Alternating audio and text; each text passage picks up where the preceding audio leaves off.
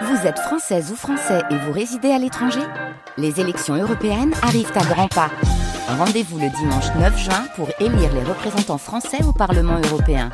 Ou le samedi 8 juin si vous résidez sur le continent américain ou dans les Caraïbes. Bon vote LSD, la série documentaire. Un podcast France Culture. En 1987,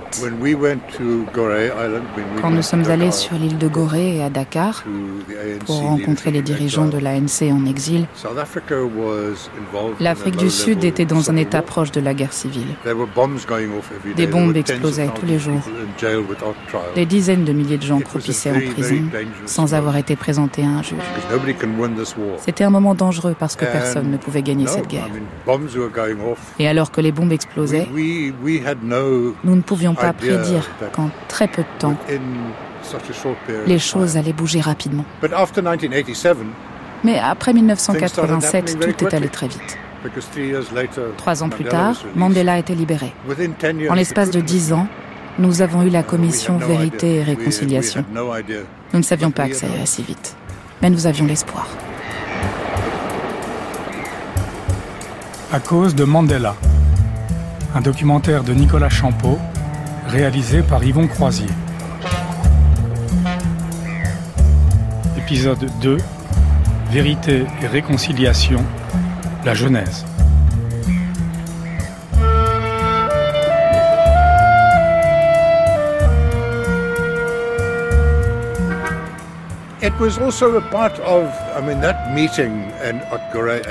Cette réunion sur l'île de Gorée et à Dakar avait la même force symbolique que la commission vérité. C'était un premier pas. Nous disions, nous devons prendre un nouveau départ. Nous devons nous réconcilier. Nous devons nous parler. Nous devons nous supporter les uns et les autres, car nous sommes en train de brûler le pays. Et nous devons stopper l'hémorragie parce que nous avons assez de choses en commun pour sauver ce pays et en faire une merveilleuse démocratie. La réunion a aussi permis de dédiaboliser les Afrikaners aux yeux de l'ANC. Moi, j'ai vraiment eu l'impression que nous avions suffisamment de choses en commun, suffisamment de raisons, suffisamment de motivation et de désir dans le camp de l'ANC, de sa branche armée, du Parti communiste, mais aussi dans notre camp, celui des Blancs sud-africains, pour faire la paix et bâtir une nouvelle démocratie. J'ai ressenti au plus profond moi-même, pour la première fois, ça y est, c'est possible. Nous avons découvert l'humanité et l'identité sud-africaine que nous avions en partage.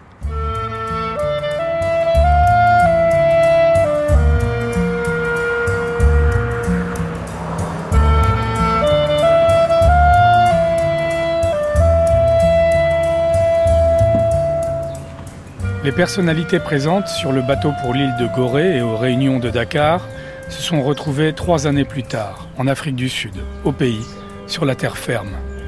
Mais elles étaient de nouveau sur le pont pour essayer de tourner la page de l'apartheid, décider comment elles allaient vivre ensemble dans une nouvelle démocratie non raciale, pour tous. Un sacré chantier. Il fallait se mettre d'accord sur les élections, rédiger une constitution, protéger les minorités, libérer des prisonniers. Il fallait dans le même temps trouver une solution pour solder les crimes du passé. Une question épineuse, explosive, qui menaçait de tout faire chavirer. Mais les passagers ont épaté le monde avec une formule originale, une commission vérité et réconciliation qui prévoyait l'amnistie. Cela a pris du temps et c'était il y a longtemps mais des passagers sont encore vivants. Les nombreuses victimes et leurs familles n'avaient pas été conviées à la traversée, mais il fallait les convaincre avant de pouvoir commencer.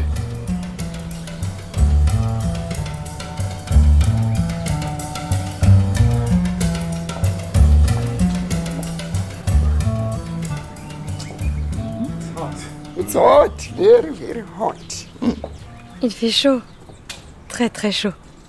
How was church? Ah, church was okay. C'était bien. It was a fundraising C'était une levée de fonds. service today. You go every Sunday? I do, Oui, I do, unless maybe when I'm not well. oui, sauf quand je travaille. I'm a Christian. Je suis chrétienne. The sermon today was more Le on sermon aujourd'hui Thanksgiving. Tournait it autour de la reconnaissance.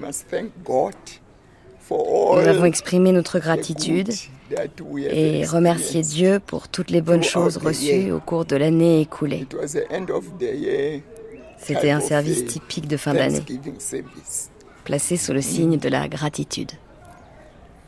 Alegria, Nyoka, nous vous rencontrons donc un, un dimanche ici à Davidton, un township euh, à 50 km à l'est de Johannesburg. Vous avez insisté pour que l'on se retrouve ici au 999 Lemba euh, Street. C'est ici euh, que votre petit frère, Caiphus, a été tué et vous vouliez nous, nous- nous montrer les, les lieux, c'est bien ça? The reason being, this is the Oui. home, Car c'est la maison Caiaphas Caiaphas Nyoka a été tué par les forces de sécurité 1987, en 1987. where this uh, C'est l'endroit où la tragédie a eu lieu. So we can go. Je peux vous montrer.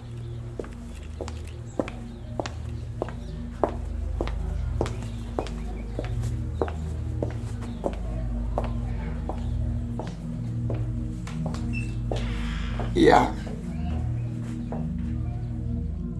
And Nicholas, this is where Alors, Nicolas, my brother was. c'est ici que mon frère a été tué. Because when that raid, Quand les forces de sécurité ont mené leur raid sur la maison, house, they came les policiers sont venus directement ici.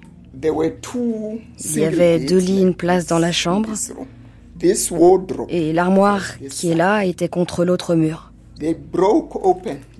Ils ont défoncé la porte. Et quand ils sont entrés dans la pièce, il y avait quatre garçons qui dormaient "Who ici." et les policiers ont dit Qui est Caiphus Et il a répondu C'est moi. Alors, plusieurs policiers ont fait sortir les trois autres garçons dehors et les ont couchés sur le sol. Et les policiers qui étaient restés dans la pièce ont tué Caiphus. So he died not even knowing Donc il est mort sans savoir où était le problème. What? Combien de coups de feu? Yeah, the shots, according to the bullet wounds, Si on se réfère aux blessures sur son corps, there are 12 bullet ils ont tiré 12 coups de feu. When it happened, I was 32 years J'avais old. 32 ans quand ça s'est passé. And then Et lui, he was 23 il avait years. 23 ans. Vous avez entendu les, les coups de feu? No, where we Non. were, we didn't. Nous ne les avons pas entendus. But we suspect maybe their, their guns were muffled. Mais nous pensons qu'ils avaient des silencieux. That's the only explanation because C'est la seule explication possible. here I was sleeping Parce que moi, je dormais dans la pièce d'à côté. Est-ce qu'il était armé, votre frère, cette nuit-là? No, Non. he didn't. Il n'était pas armé. They allege that they arrested two boys somewhere. Les policiers prétendent avoir arrêté cette nuit-là deux garçons avec un sac d'explosifs. Now those boys said they Et les garçons leur ont dit que Caiphus leur avait donné les explosifs. Now they came to raid.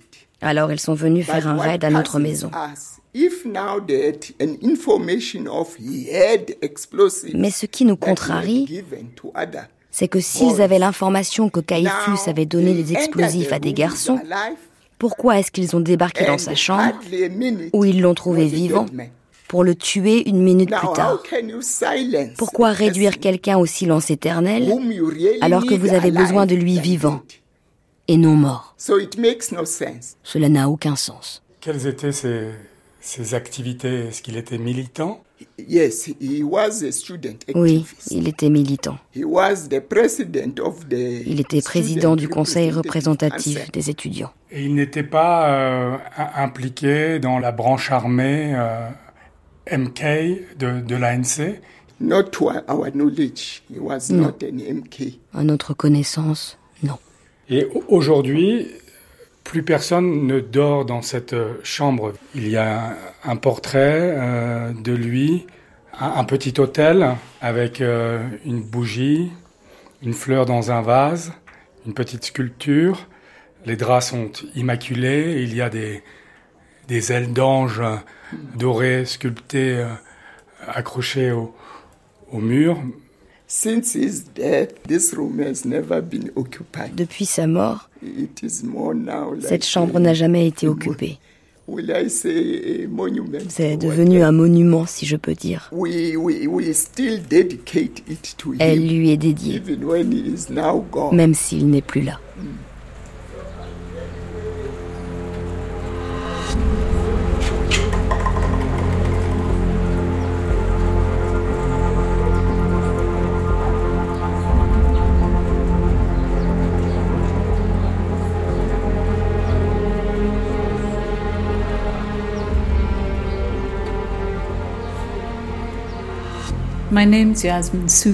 Mon nom est Yasmin I Souka. was um, J'étais l'une des commissaires de la Commission sud-africaine de vérité et réconciliation. J'étais directrice adjointe du comité sur les violations des droits de l'homme. J'étais la dernière Um, commissaire en poste, car j'étais en charge de toutes les dernières formalités, y compris celles liées au rapport final.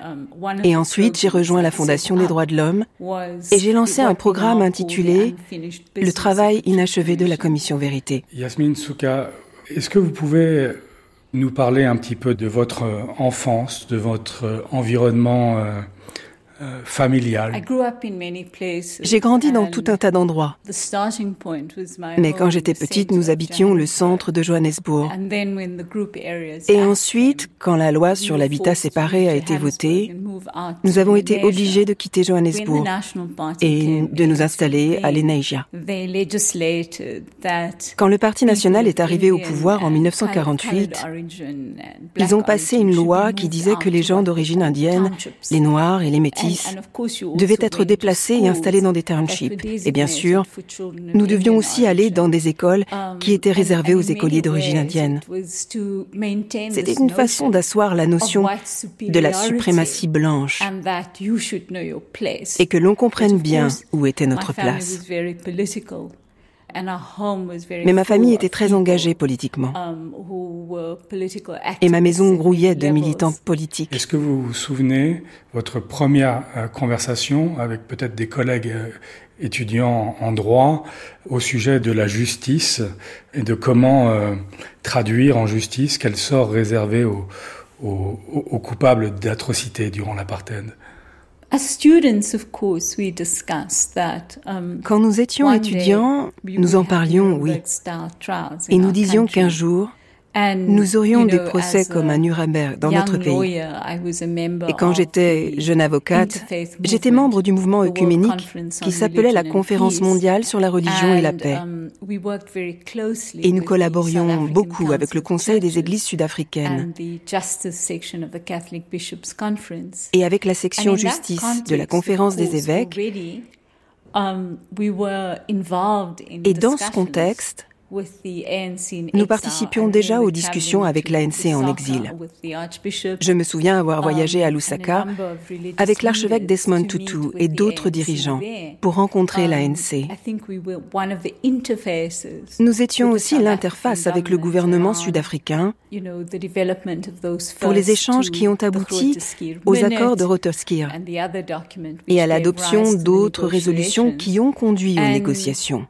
In our meetings as an interfaith body, Et lors de nos réunions, en tant qu'organisation œcuménique, nous And nous attendions aussi à des procès inspirés de Nuremberg. shock, the word Truth Commission Et nous avons été choqués quand le mot commission vérité a commencé à circuler.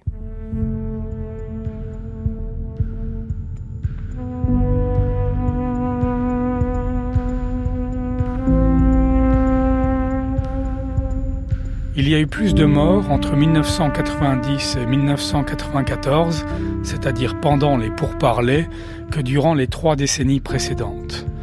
Les raisons sont multiples, mais dès 1985, le gouvernement de l'apartheid avait compris que ces jours étaient comptés.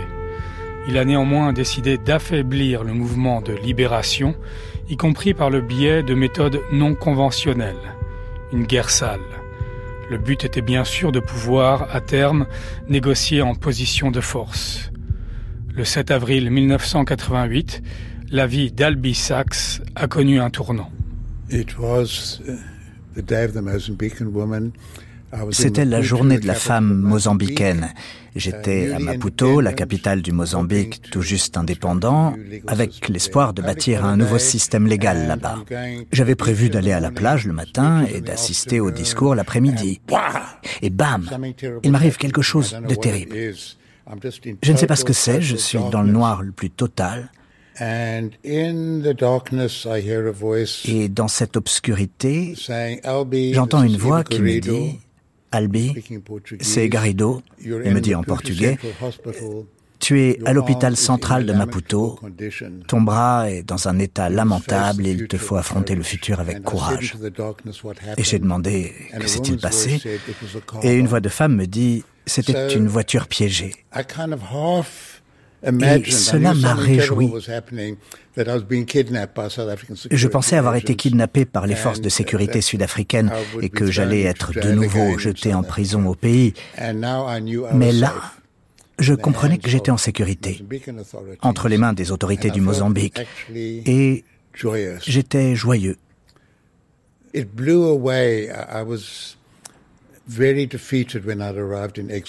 Quand j'étais arrivé en exil en Angleterre quelques années plus tôt, uh, j'étais un homme vaincu.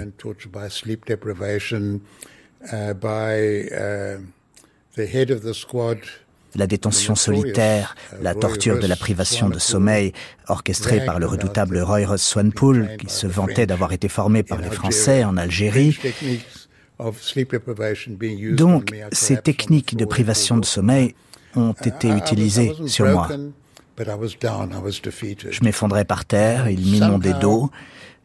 Ça ne m'a pas cassé, mais j'étais démoralisé, défait. Et la bombe qui a emporté mon bras a aussi détruit cette lourdeur. Et elle m'a permis de retrouver la joie. La joie de se lever, de marcher, d'écrire, d'aimer. Cette joie est avec moi depuis ce moment où ils ont essayé de me tuer. Du temps s'est écoulé. Me voilà désormais à Londres. les docteurs mozambicains m'ont sauvé la vie. Et je fais ma convalescence à Londres et j'apprécie ma convalescence.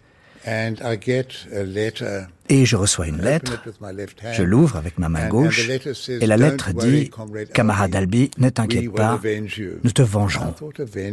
Et je me suis dit, venger? Nous allons couper des bras, crever des yeux. Est-ce pour ce type de nation que nous nous battons?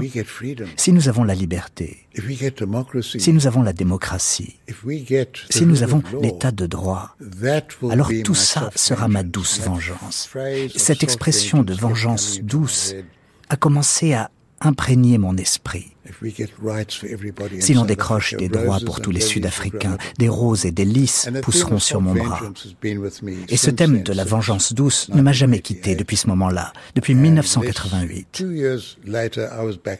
Et deux années plus tard, j'étais déjà de retour en Afrique du Sud. Nous travaillons sur une nouvelle constitution. 1993. Je suis membre du comité national exécutif de l'ANC et nous avons un débat houleux. Quelle suite allons-nous donner à un rapport d'enquête sur les violations des droits de l'homme commises par des gens de l'ANC sur leurs prisonniers durant la phase de lutte Le rapport recommandait des sanctions et moi, j'ai dit, le rapport est là et nous devons suivre les recommandations. Mais d'autres ont dit, non, il nous faut prendre en compte le contexte. Nos gars n'étaient pas formés, il serait injuste de les sanctionner. Et puis, la police les avait battus en détention. Ils pensaient que c'était la norme, donc ils ne méritent pas d'être punis. Et je me souviens qu'à ce moment-là, l'un de nos plus grands intellectuels s'est levé, c'était Palo Jordan, Et avec sa voix au perché, il a dit euh, Camarade, j'ai appris quelque chose de très intéressant aujourd'hui. Il y a une chose qui s'appelle la torture d'État, et ça c'est mal, et il y a la torture par l'ANC, et ça ça passe. Merci pour m'avoir éclairé. C'était un débat très intense. Alors la plupart des actes cruels étaient imputables au régime durant des siècles à grande échelle. Comment trouver l'équilibre? Et c'est là que le professeur Kader Asmal s'est manifesté. Euh, comme moi, il siégeait à la fois au conseil exécutif et au comité des affaires constitutionnelles de l'ANC. Et il a dit, camarades, ce dont nous avons besoin, c'est une commission sur la vérité qui se pencherait sur les violations des droits de l'homme commises par toutes les différentes parties. Et on a tout de suite su que c'était la solution qui a fait l'unanimité.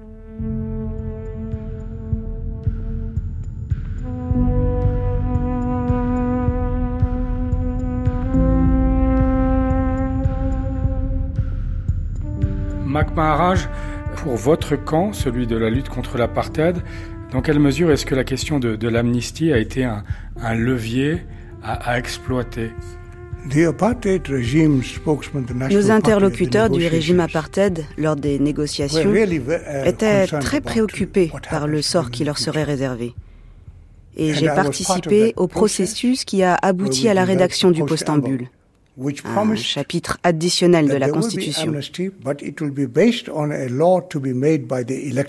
Ce texte prévoyait une amnistie, mais c'est le Parlement élu, à l'issue des élections, qui allait devoir entériner le concept de l'amnistie. Et le Parlement élu a adopté une loi. Nous nous sommes inspirés de l'histoire. Et notamment de la solution adoptée à la fin de la Deuxième Guerre mondiale, c'est-à-dire le procès de Nuremberg. Mais alors que ce procès était en cours, les Américains ont recruté des nazis en tant que scientifiques. De même, l'Union soviétique a recruté des nazis en tant que scientifiques, tandis que d'autres nazis se réfugiaent en Amérique latine. Nous avons regardé cela. Nous avons regardé le processus de paix en Argentine et au Chili. Et nous nous sommes demandé, quel chemin allons-nous suivre? je pense que nous avons fait quelque chose de nouveau. Nous avons dit, vous aurez l'amnistie à condition de dire la vérité. Le public saura ce qui s'est passé. Et enfin, nous avons pensé aux victimes. Et la loi stipulait qu'elles recevraient des indemnités.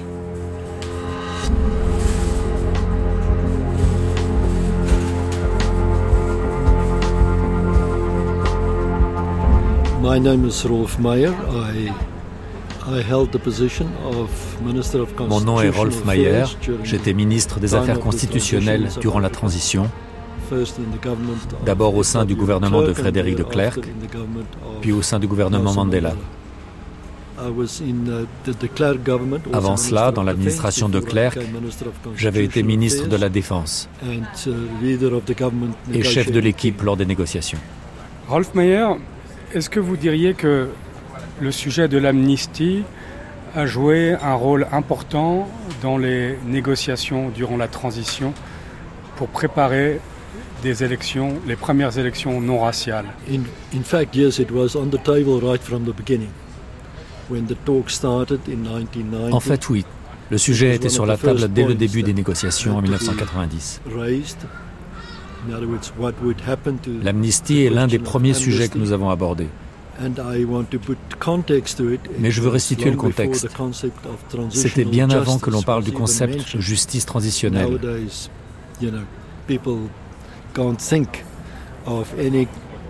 Aujourd'hui, il est impossible de parler de résolution de conflits sans que le concept de la justice transitionnelle soit au programme.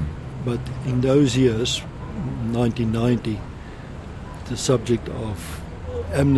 à l'époque, en 1990, c'est vrai que le sujet de l'amnistie était dans tous nos esprits. Car dans le contexte de l'Afrique du Sud de l'époque, on ne savait pas comment nous allions régler ce problème. Donc le sujet a été au menu des pourparlers dès le début.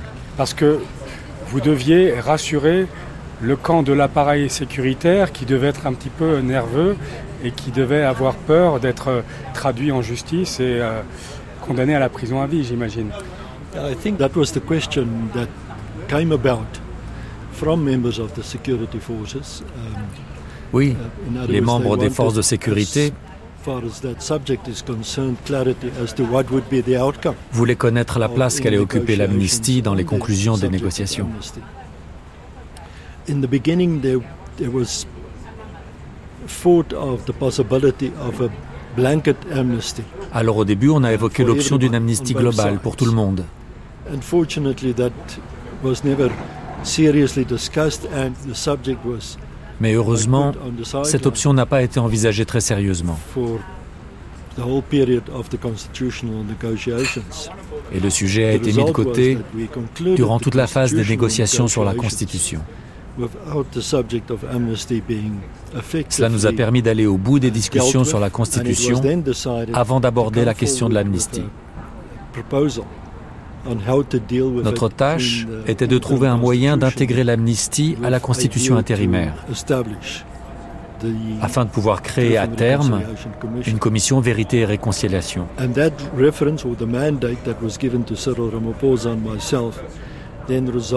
Ramaphosa et moi avons proposé une annexe à la Constitution que l'on appelle le postambule. Il reflète la solution que nous avons trouvée pour ce sujet on ne peut plus épineux. Et cette solution convenait à toutes les parties. Je pense que c'était la solution idéale pour l'Afrique du Sud. Parce que nous sommes allés au bout des pourparlers qui portaient sur le futur avant d'ouvrir le chapitre sur les questions du passé. Si nous avions fait les choses dans l'ordre inverse, je pense que nous n'aurions jamais obtenu d'accord sur le futur.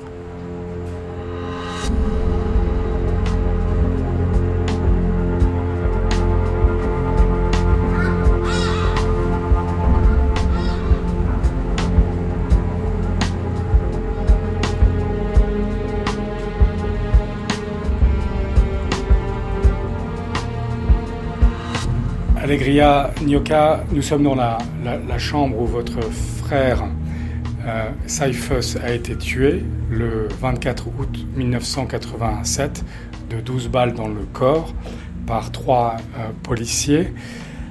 Quand avez-vous entendu pour la première fois, vous, sa grande sœur, parler de la commission Vérité et Réconciliation?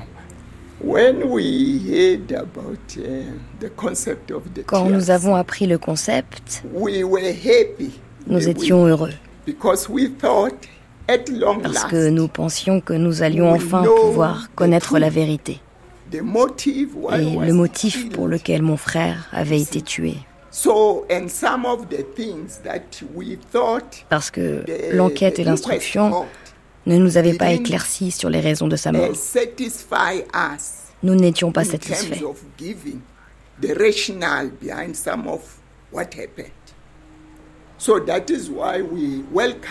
Donc, nous étions pour une commission vérité et réconciliation. Nous avions l'espoir de connaître la vérité sur les meurtres, car il n'y avait pas que le meurtre de mon frère. Beaucoup de gens ont été tués pendant l'apartheid. Donc, nous nous sommes dit, comme notre pays est indépendant maintenant et que nous avons un gouvernement démocratique, la vérité sur toutes les choses cachées va enfin pouvoir être dévoilée. Et vous étiez confortable avec le concept d'amnistie Cela ne vous dérangeait pas? Correct. Oui, oui.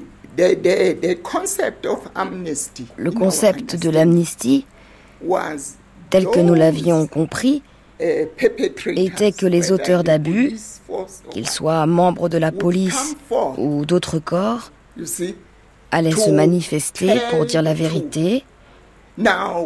Et la chose que nous voulions tous, c'est de connaître la vérité.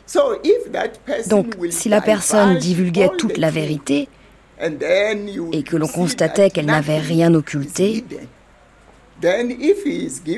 alors nous n'avions pas d'objection à ce qu'elle soit amnistiée.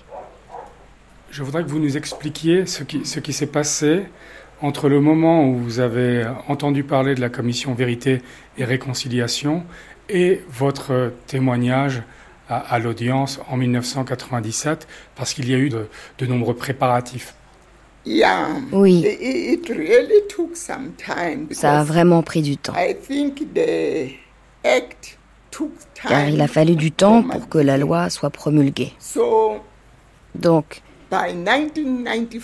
en 1995, elle a été promulguée. Et ensuite, nous avons été préparés, pour ainsi dire. On nous a motivés. Ils ont fait la promotion de la commission dans tous les townships. Et nous avions une réunion par mois à Johannesburg. when the TRC started, there were people et quand la commission a commencé ses travaux, le Centre sur l'étude de la violence nous a envoyé des juristes pour nous préparer sur le plan psychologique, émotionnel et spirituel. Les gens des églises sont venus aussi. Il n'y avait pas que des juristes.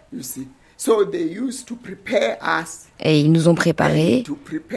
Et ils nous ont dit qu'il fallait nous armer de patience. Parce que ça n'allait pas être facile.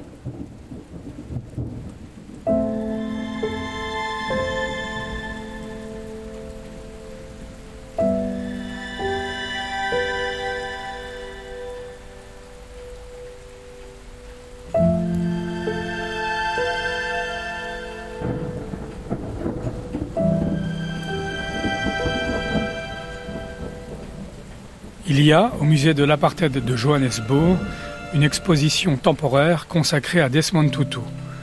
L'archevêque a été nommé pour diriger la future commission Vérité et Réconciliation en novembre 1995.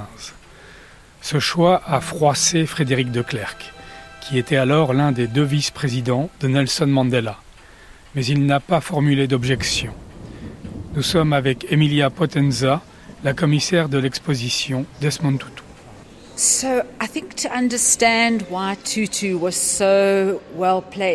Pour comprendre pourquoi Tutu était la personne idoine pour diriger la commission,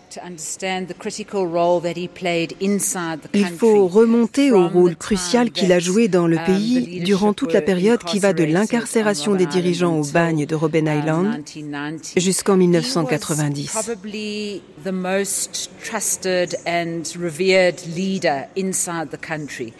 De tous les dirigeants restés au pays, c'était l'un des plus respectés et vénérés.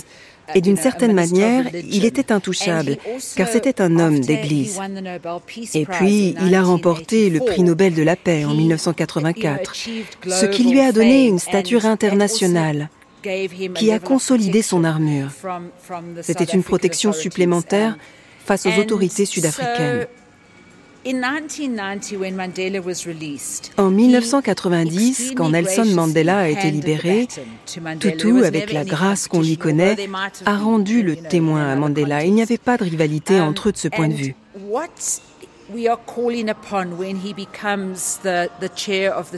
La commission Vérité et Réconciliation a commencé en 1996, au beau milieu du mandat présidentiel de Mandela. Et on attend beaucoup de Tutu en tant que chef de la commission. Car plus que tout autre, c'est l'homme qui est parvenu à recueillir la haine et la colère des gens, en particulier pendant les funérailles de masse tout au long des années 1990. Et il y a eu beaucoup de funérailles. Beaucoup. Il était le seul à pouvoir solliciter cette peine et cette agonie pour la transformer ensuite en action concrète.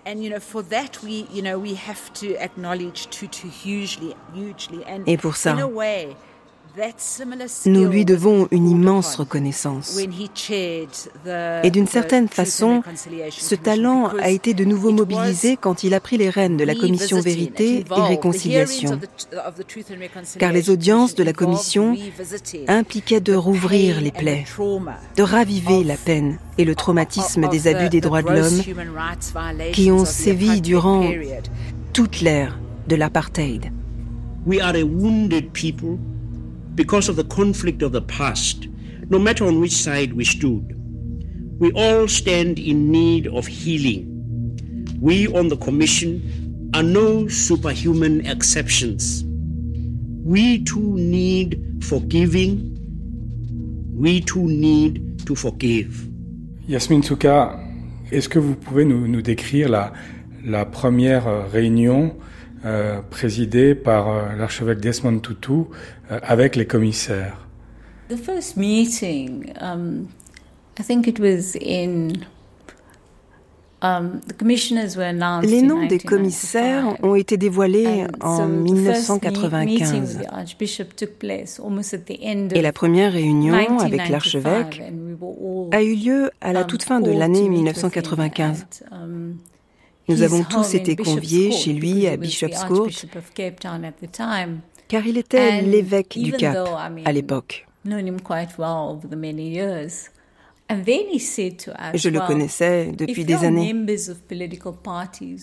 Mais j'ai été surprise quand il nous a dit, si vous êtes membre de partis um, politiques ou si vous êtes affilié, je m'attends à ce que vous démissionniez de ces organisations pour qu'il n'y ait pas de doute sur votre indépendance. Cela a causé des problèmes. Parce que trois ou quatre commissaires étaient membres de partis politiques. Mais c'était une réunion très intéressante, car c'est là que j'ai saisi à quel point pour lui c'était l'unique voie pour parvenir à la réconciliation. Pour lui, la réconciliation était l'objectif principal, alors que pour plusieurs d'entre nous, il s'agissait plutôt d'obtenir la vérité et la justice. Et quand j'ai rejoint la commission, j'avais une attitude tournée vers l'accusation, la confrontation.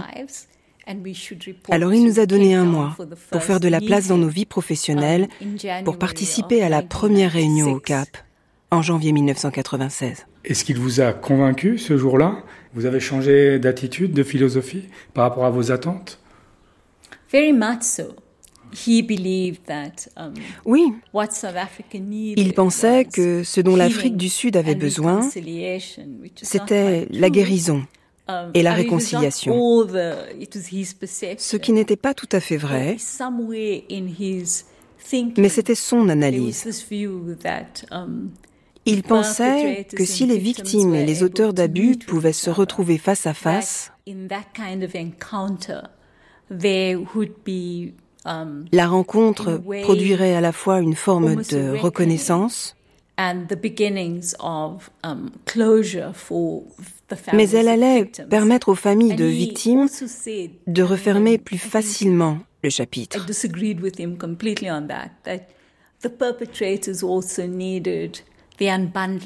Et il a dit aussi, et sur ce point, je n'étais pas du tout d'accord, um, que les coupables avaient aussi besoin de se détacher, de se délivrer de um, ce à quoi ils avaient participé.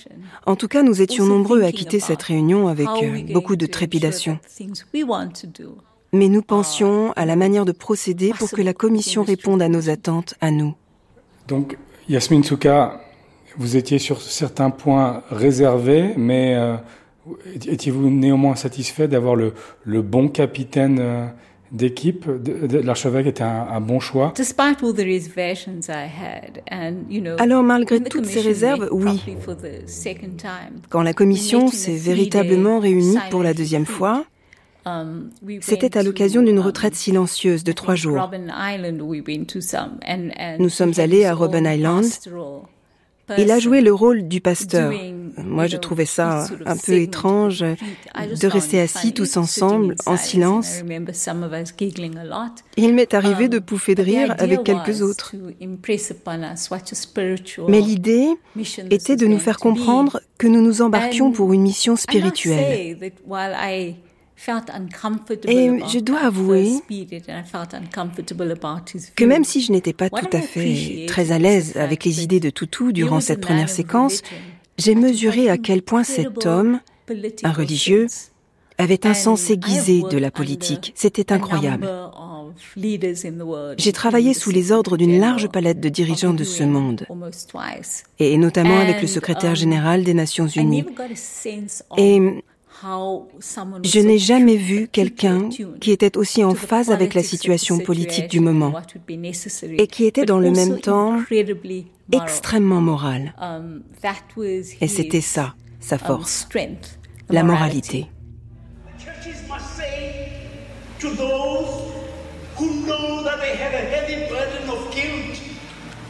Confess it. Speak the truth. Because Isn't it God who says, the truth shall make you free? The truth shall make you free. The truth not so that people must be prosecuted. The truth so that people must become free. The truth so that people, people must be healed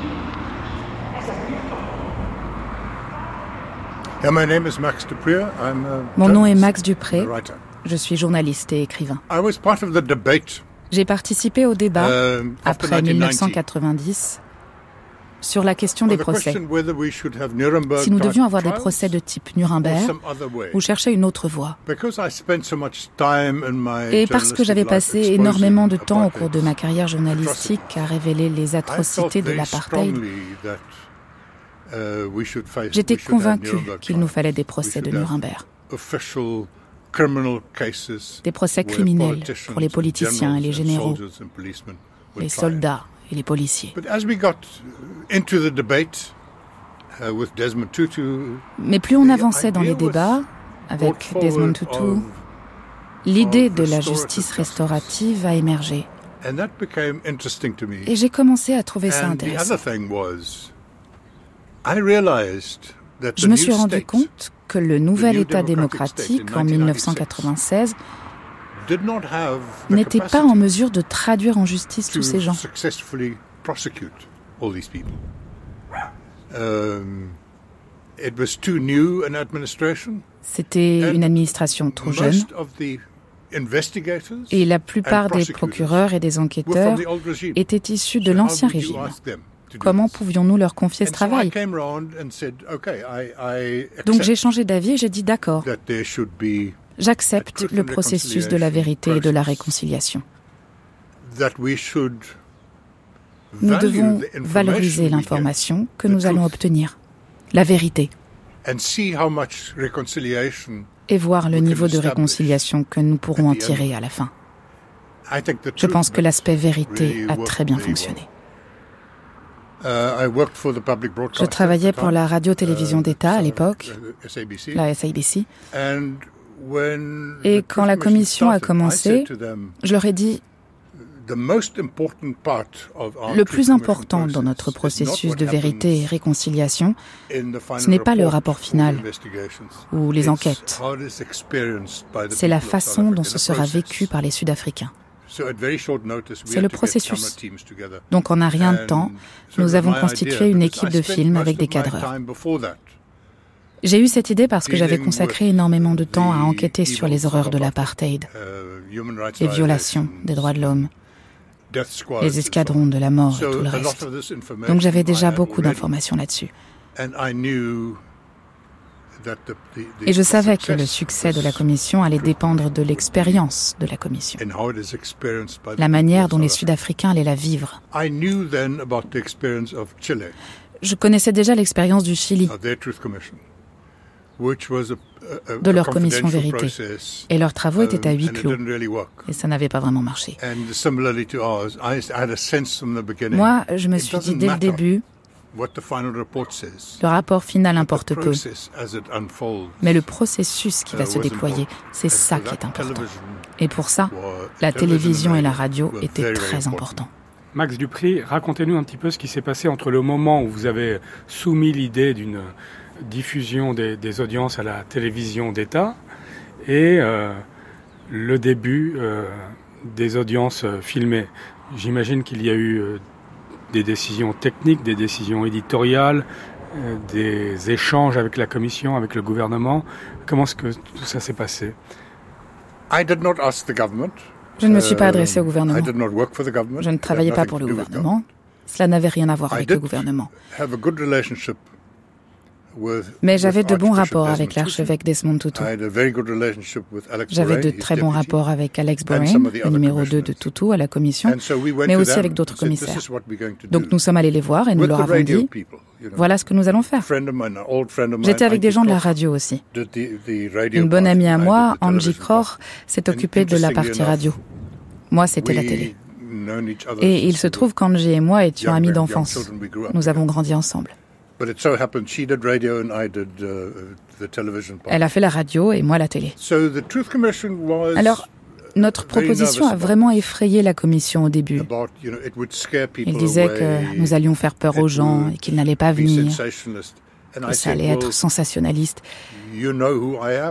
Et je leur ai dit, mais vous savez qui je suis, vous connaissez mon approche. Alors pourquoi ne pas me faire confiance? Parce que voici comment nous allons procéder. Nous allons être sensibles. Et c'est ce que nous avons fait. Par exemple, si quelqu'un s'effondre et craque de douleur, d'agonie, le réflexe du journaliste d'habitude, c'est de zoomer sur le visage pour capturer la peine. Mais ce que nous avons fait, c'est de dézoomer, de faire un zoom arrière, en guise de respect. Donc, nous ne nous focalisons pas sur la dimension sensationnelle parce qu'on ne fait pas de l'info. On fait quelque chose qui est de l'intérêt national. Alors ce n'était pas facile parce que la SABC n'est pas une organisation qui croulait sur l'or. Elle n'était pas sophistiquée.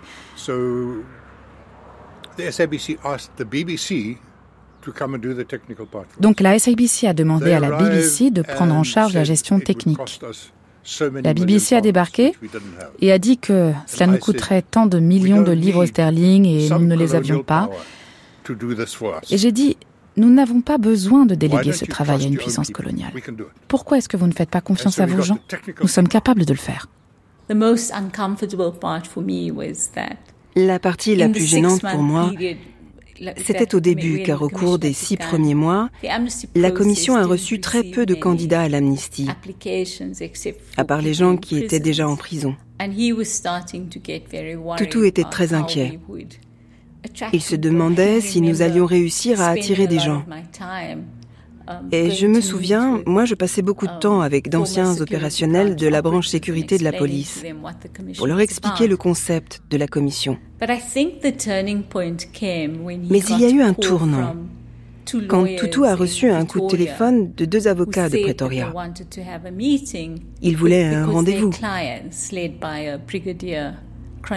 Car leur client, le brigadier Cronière, était candidat à l'amnistie.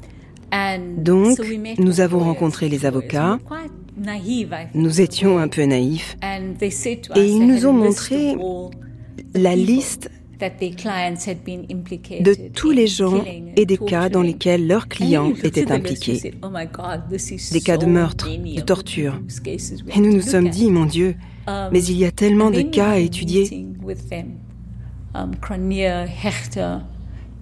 Et ensuite, nous avons eu une réunion avec les auteurs de crimes.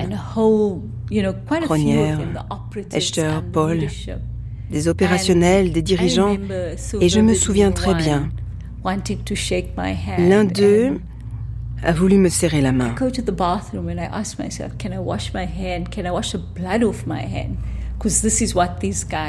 Je suis allée aux toilettes après pour me laver les mains et je me suis demandé est-ce que je vais réussir à faire partir le sang de mes mains.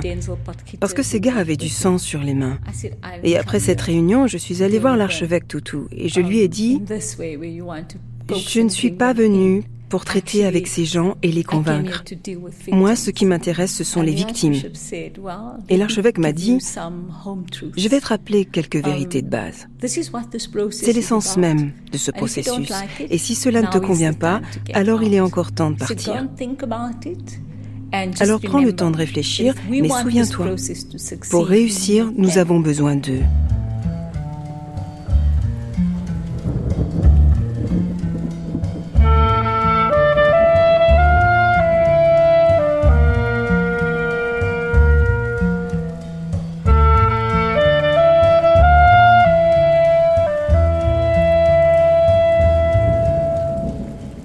Est-ce que vous vous souvenez de la nuit précédant votre témoignage à la commission Vérité et Réconciliation pour évoquer le, meurtre de votre frère Kaifus Nyoka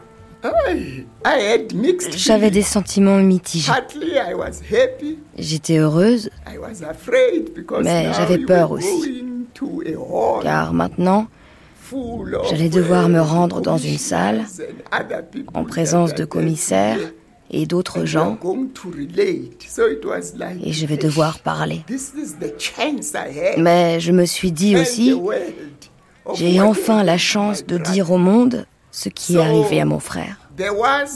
Donc, il y avait cette peur, mais aussi une forme de gratitude. J'étais angoissée, mais j'étais prête.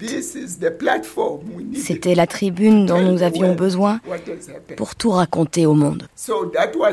C'était mon état d'esprit la veille. Car le lendemain, nous étions attendus à 8 heures du matin pour nous inscrire et tout le reste. Et vous avez réussi à trouver le, sommeil cette nuit-là Oui. Oui, j'ai pu dormir. Même si j'ai passé beaucoup de temps à relire ma déposition, mon histoire. Mais l'histoire était exactement la même que celle que j'avais soumise à la commission, car il fallait soumettre une demande avant.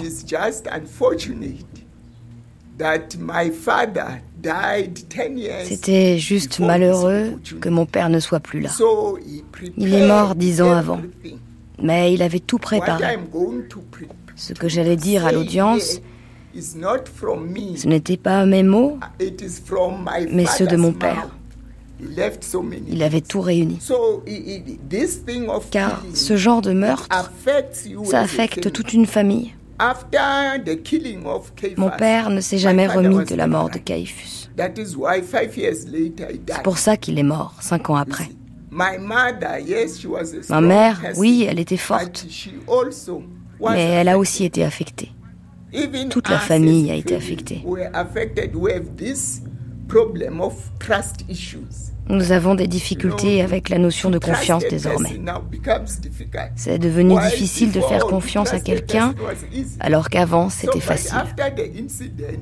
Mais après ce qui s'est passé, on a commencé à ne plus faire confiance aux gens. Mais bon voilà. J'ai relu les documents et j'ai commencé à formuler ce que nous attendions de la commission Vérité et Réconciliation.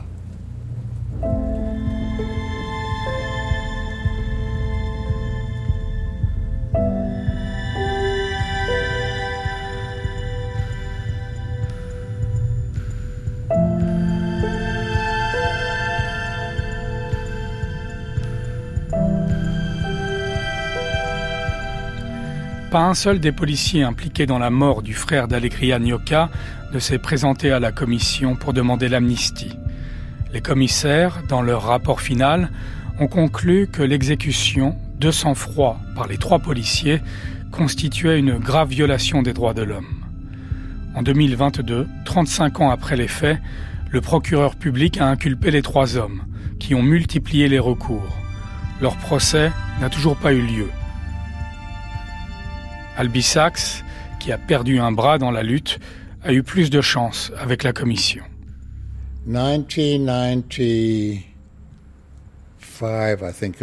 1995, je crois. Cela fait un an que je suis magistrat. Je suis un jeune magistrat. Mon téléphone sonne et à la réception on me dit ⁇ Un homme au nom de Henry est ici pour vous. Il dit qu'il a rendez-vous. Et je dis, indiquez-lui la sécurité, je descends. Mon cœur bat très fort. Je vais à sa rencontre. Il m'avait appelé pour me dire qu'il avait planifié l'attentat à la bombe à Maputo, qu'il allait témoigner à la commission Vérité et Réconciliation, et qu'il voulait me voir avant. J'ouvre la barrière, je vois qu'il est grand et mince comme moi, mais plus jeune que moi. Il me regarde, uh, je le regarde. Oh, et dans ses yeux, je vois qu'il se dit, alors c'est l'homme que j'ai tenté de tuer. Et lui, dans mes yeux, il lit que je me dis, voilà l'homme qui a essayé de me tuer. Nous ne nous étions jamais rencontrés. Nous ne nous connaissions pas, mais il était dans un camp et moi dans l'autre. Nous marchons le long du couloir vers mon bureau et il galope comme un soldat. Moi, au contraire, je ralentis le pas comme un juge.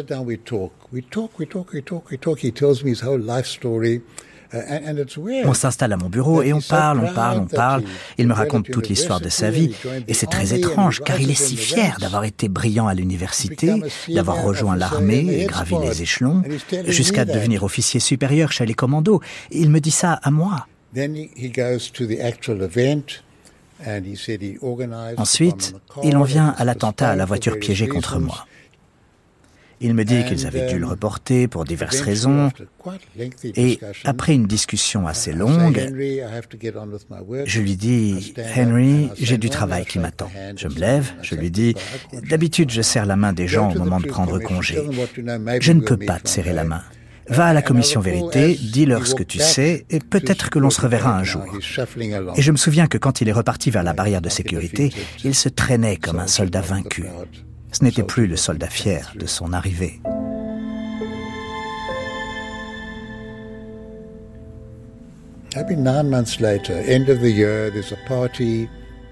Neuf mois plus tard, c'est la fin de l'année et il y a une fête.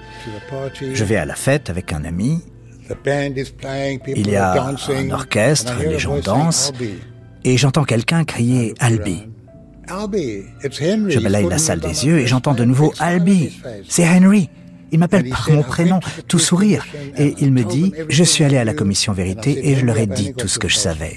Et je lui ai dit, Henry, je te crois sur parole. Je lui ai tendu ma main, j'ai serré la sienne, j'ai failli m'évanouir. Et il est parti radieux. J'ai appris plus tard qu'il avait brusquement quitté la fête et qu'il avait pleuré pendant 15 jours. Je ne sais pas si c'est vrai. J'espère que c'est vrai. Je n'ai surtout pas envie de vérifier, car pour moi, ça avait tellement plus d'impact que cet ex-tueur pleure. C'était tellement mieux que la prison. L'ennemi, au lieu d'être une chose abstraite et maligne, quelque part, je ne sais où, l'ennemi, c'était ce gars, comme moi. Lui et moi habitons désormais le même pays. Donc, il n'est pas mon ami, je ne vais pas l'appeler pour lui proposer un cinéma. Mais si un jour il s'assoit à côté de moi dans le bus, je lui demanderai Alors, Henry, comment vas-tu?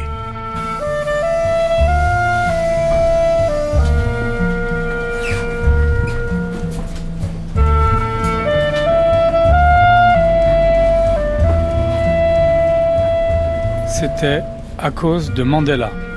Épisode 2 Vérité et réconciliation, la Genèse. Un documentaire de Nicolas Champeau, réalisé par Yvon Croisier. Avec Yasmine Souka, Rolf Meyer, Allegria Nyoka, Albi Sachs, Emilia Potenza, Max Dupré et Mac Maharaj. Doublage Renaud Bertin, Laurent Lederer, Anne Crescent, Elodie Hubert, Pauline Ziadé et Myriam Ajar. Prise de son, doublage, Claire Levasseur. Documentation, Annelise Signoret. Archivina, Pierre Pinault. Chargé de programme, Marivonne Abolivier et Anaï Morales. Coordination, la série documentaire, Johanna Bedeau. Retrouvez les pages web sur franceculture.fr et le podcast LSD sur l'application Radio France.